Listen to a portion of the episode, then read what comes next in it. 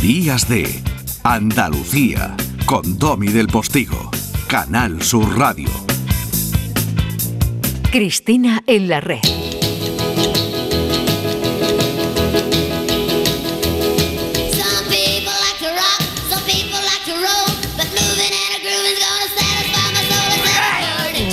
Parece Elvis Presley metido en una tinaja cuando era pequeñito. Ahora que se ha estrenado el eh, delirio fantástico de Baz Luhrmann sobre la vida de Elvis y del coronel Turner, que era quien se llevaba no solo la mitad de sus beneficios, sino muchas cosas más, protagonizado brutalmente por Tom Hanks.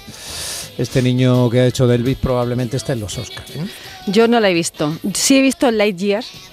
Eh, o sea, es, es lo que toca, es lo que toca. Tú te cachondeas y ahora mucha gente ahí con el ojo así en su Pero casa. ¿Cómo, cómo me voy a cachondear yo, Cristina Consuegra, de ti? Pero yo de yo ti. iré, Hombre, iré. por favor. Pero claro, ahora mismo priman los Minions. ¿Pero qué me vas a decir? Por ¿Sabes? favor, a mí, a mí, ¿qué Sonic me vas 2. a decir? Entonces, que soy el ese verano- papá abuelo de niños pequeños. Vamos a El- ver.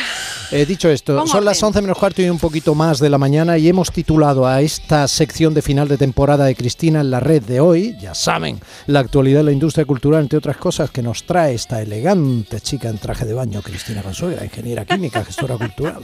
Se parece a Diane Keaton y es la mamá de Mariona. Y en ocasiones, pues eh, también nos trae gente interesante con la que podemos hablar y sentir eh, todas estas cosas. Hoy lo hemos titulado La risa y el verano. Bueno, la risa es marca de la casa en esta sección. Es decir, eh, es nuestra seña de identidad. Y el día- verano también, porque la gente no lo sabe, pero hacemos este programa en bañador. Efectivamente. Y aparte yo un poco a lo Olaf de Frozen también con ese hitazo que es verano. ¿eh? O sea que Zapi, si tienes tiempo puedes meterlo. Ahí está, ya está en movimiento. Bueno, pues ese cierre, porque hoy nos estamos despidiendo, despedimos temporada. Además el otro día lo comentábamos en redes, ¿no? Eh, muchísimas gracias, por cierto, a todo el mundo por tanto cariño, ¿no? Que nos han puesto frases y, bueno, comentarios muy bonitos. Yo Ah, todavía no he entrado, estoy temblando. Bueno, eh, Tengo muy abandonado las redes. Sí, porque estás en la vida. Eso Lo es. otro yo no sé lo que es. Yo sigo en lo mío, ¿eh? Yo sigo en lo mío. voy a entrar, voy a entrar y te voy a Ah, dar un, un O sea, corazoncito, una ya cosa está. de Y yo ya me voy tranquila a mi casa, digo un like. Me ha dado un like el jefe, ya. Eso quiere decir que a lo mejor, ¿eh? ¿Eh? O sea, esta cosa loca, esta cosa. Métele, métele ahí. Qué temazo, Qué qué temazo. temazo. Qué temazo. ¡Qué temazo! Bueno, eh, Pimi Sanz está soportándonos ahí al otro Sí, lado de la sí, pecera. sí, sí. Ella, que Está es una- bellísima, una, por cierto. profesional Bellísima. reputada, además del micrófono, y tiene que soportar que nosotros lo hagamos mucho peor el que ella y tal, y esté echándonos una mano en la producción. Pero como luego además tendrá que hacer el podcast, tendrá que poner algo que no sea solo la risa y el verano. Pues, pues Cristina Consuegra nos recomienda Mira, lecturas eso. apasionantes para este verano. Y canciones como esta de, Sid- de Y canciones Sidoní, como esta de Sidoní. que es Verano del Amor, que ¿quién no ha tenido un verano del amor? ¿Quién no lo ha tenido? Entonces yo que soy siempre como de estar ahí como sí, pero no, pues te traigo el verano, ¿sabes? Es así, es como yo soy esta cosa tan geminiana y tan decir sí, pero no la adversativa, te dices ya viene esta, joder, la marrana. Bueno, pues El verano sin hombres es un novelón de Siri Husbeth yo siempre cuento la misma maldad y eso que yo adoro a Paul Auster, ¿no? Hace mucho tiempo esta inercia eh, machista de, bueno, la mujer de Paul Auster. Bueno, pues Paul Auster es el marido de Siri Husbeth a día de hoy, porque pedazo de bestia parda lo que hace esta señora cada vez que saca un ensayo, cada vez que saca una novela, cómo nos cuestiona, nos interpela. Y el verano sin hombres cuenta un verano en el que la protagonista pues decide separarse de su marido, eh, con el que lleva mucho tiempo, un matrimonio de largo recorrido, sus altas y sus bajas, la vida, y entonces eh, se descubre. Entonces es un libro, bueno, eh, muy bien escrito, muy bien documentado, porque aparecen otras mujeres que a lo largo de la historia han escrito, y es un gran canto sobre todo a la literatura, a la literatura, la literatura hecha por mujeres. Un amigo mío está editado por Anagrama, ¿eh? que siempre también es una Sí, seguridad. sí, un amigo mío diría, es un libro verde. Bueno, y qué portada, ¿eh? La portada es maravillosa, ¿eh? La portada de Verde, verde. Verde que te quiero. Verde pistacho. Efectivamente. Que te quiero pistacha. A ver de quién es. No, no, no lo encontraré. Lo encontraré, sí, de Rodney Smith. Es Sí, la maravillosa. ilustración, la ilustración sí, es muy potente. Y después traigo, bueno, pues un ensayo. Y esto es la, la Casa Azul, ¿no? O sea, por favor, subamos un poquito. Para las verbenas veraniegas. Esto tiene que sonar también. Lo que pasa es que bañar esto en bañador no es bueno porque bailarlo, porque los que ya estamos michelínicos, pues tanto salto. Mira, reivindiquemos, como dice la Hay gente que cursi, ocultar, hay que ocultar. los cuerpos no normativos, Domi. Yo, de hecho, cuando te voy a bañar te diré, ole ese cuerpo no normativo, Domi. Así te lo voy a decir, ¿sabes? Bueno, pues sigamos con... Mira, he traído cuatro mujeres y no me he dado cuenta, o sea, no ha sido una intención de decir voy a darle la última sección a Domi, no. O sea, ha salido así. Un novelón, un novelón de la periodista y escritora Nuria Lavari, El último hombre blanco, estuvo hace poquito en Málaga Mm. presentando en Rayuela. Bueno, hizo un periplo por Andalucía, en Sevilla también estuvo en- con la gente de la Casta Tomada, eh, con Carmen G de la Cueva, en fin, eh, la sevillana Carmen G de la Cueva. Y mm, el último hombre blanco, pues reflexiona sobre eh, cómo el poder nos ha eh, destrozado a hombres y mujeres, pero principalmente a nosotras cuando nos queremos convertir en el perfil de eh, tío poderoso, masculinizado, testosterónico.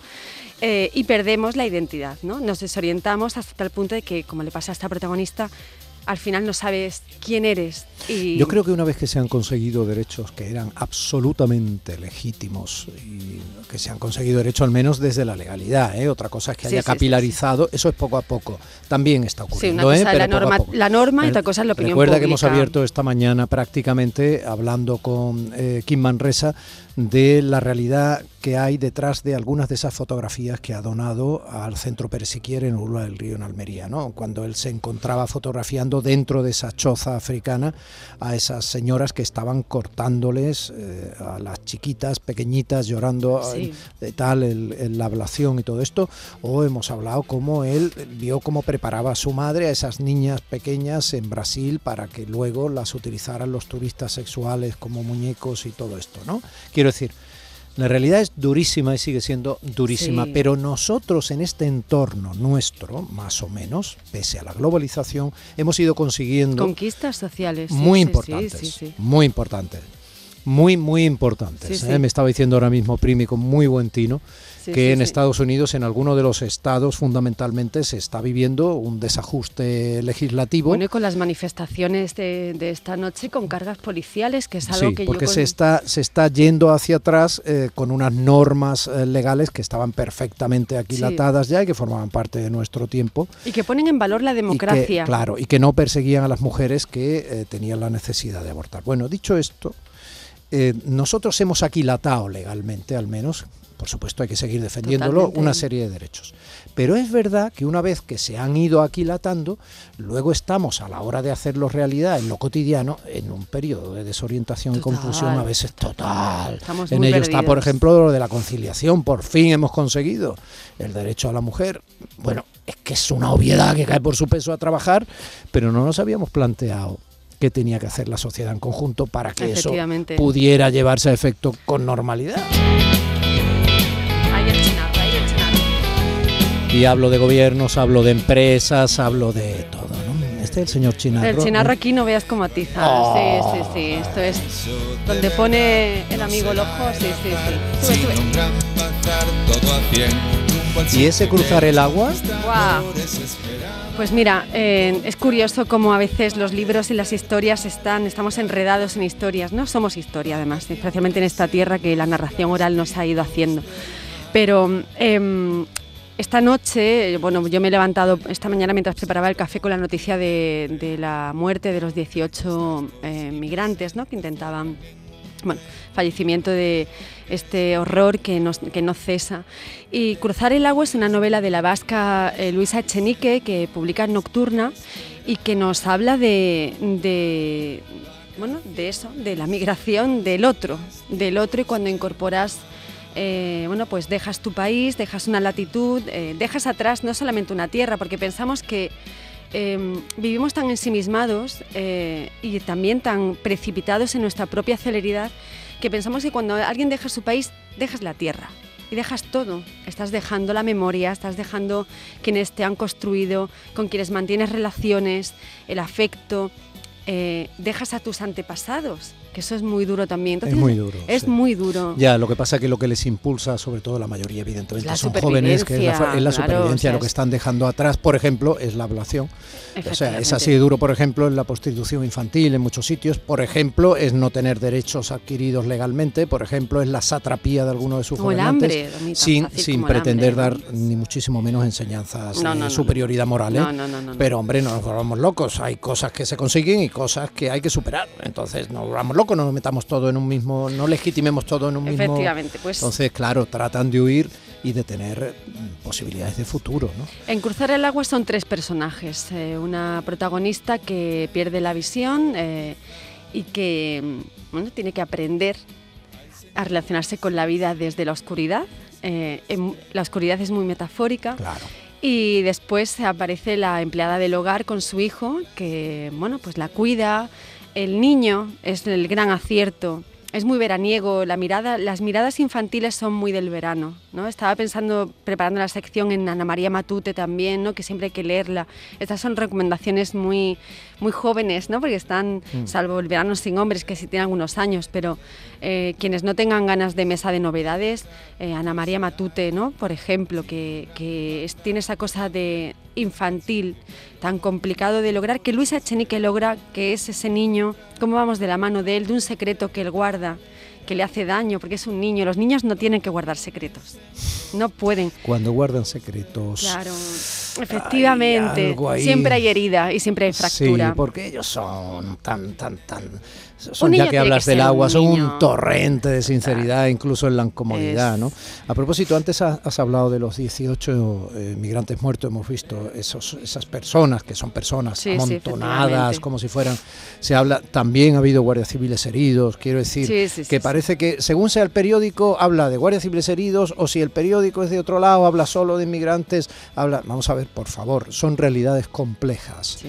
Y eh, son personas las que hay detrás y a veces se ven ante situaciones tremendas. ¿eh? Sí. Entonces a ver si somos capaces de tener las entendederas y las capacidades morales e intelectuales de mirar la realidad entera. ¿Eh? Y no solo parcelarla No solamente en el detalle de la de foto, efectivamente. etiquetas o, en fin, la bueno, foto siempre hay que verla ampliada. Eso es. Y para terminar, para entender todo esto que estás diciendo tú de la moral, la identidad, lo No, y, que lo- intelectual... y que los niños lo dirían con toda naturalidad todo lo que están viendo, sin problema. Total. Todo, todo, todo, lo dirían todo, todo, sin ocultar realidad, sin Total. manipularla y sin... Y sin complejos, Eso fuera complejos. Eso es. Y vamos a terminar con eh, Lola López Mondejar, que es una de mis debilidades, eh, una novelista inmensa, y que ha sacado un ensayo que la tía nos pone firmes para decir, oye, caballeros, señoras, vamos a pensarnos un poquito, porque el abismo, si no, se nos va a hacer muy largo. No es que el abismo sea abismo, es que la caída en ese abismo va a ser enorme y muy pesado. el abismo llama al abismo. Efectivamente. Bertrand Russell. Y andaba por ahí en un salmo también, para que veas. La conquista de la felicidad puede ser Puede también ser, un buen, puede una buena lectura para el Mm, verano. No estaría nada mal. Mm. Invulnerables, Invulnerables e invertebrados. e invertebrados. Mutaciones antropológicos del sujeto contemporáneo. Madre mía. Una eso maravilla. Te va, te va. Ese Esto verás, te pega, te esto, pega. vamos, voy a volver, como te digo yo. Vamos. Eh, mi querida mamá de Mariona, es un placer tenerte aquí con todos tus méritos. ¿Qué es ese en realidad? Nos vamos a la playa dentro de un rato. Dentro de un ratito. Vale. Sí, sí, sí. Pues allí nos vemos. Pero en la playa vístete, por favor. En la playa decir, vístete. Domi, me encanta tu cuerpo no normativo. Así. Me duele, me duele.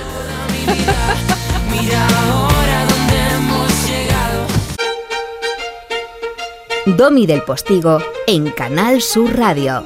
Días de Andalucía.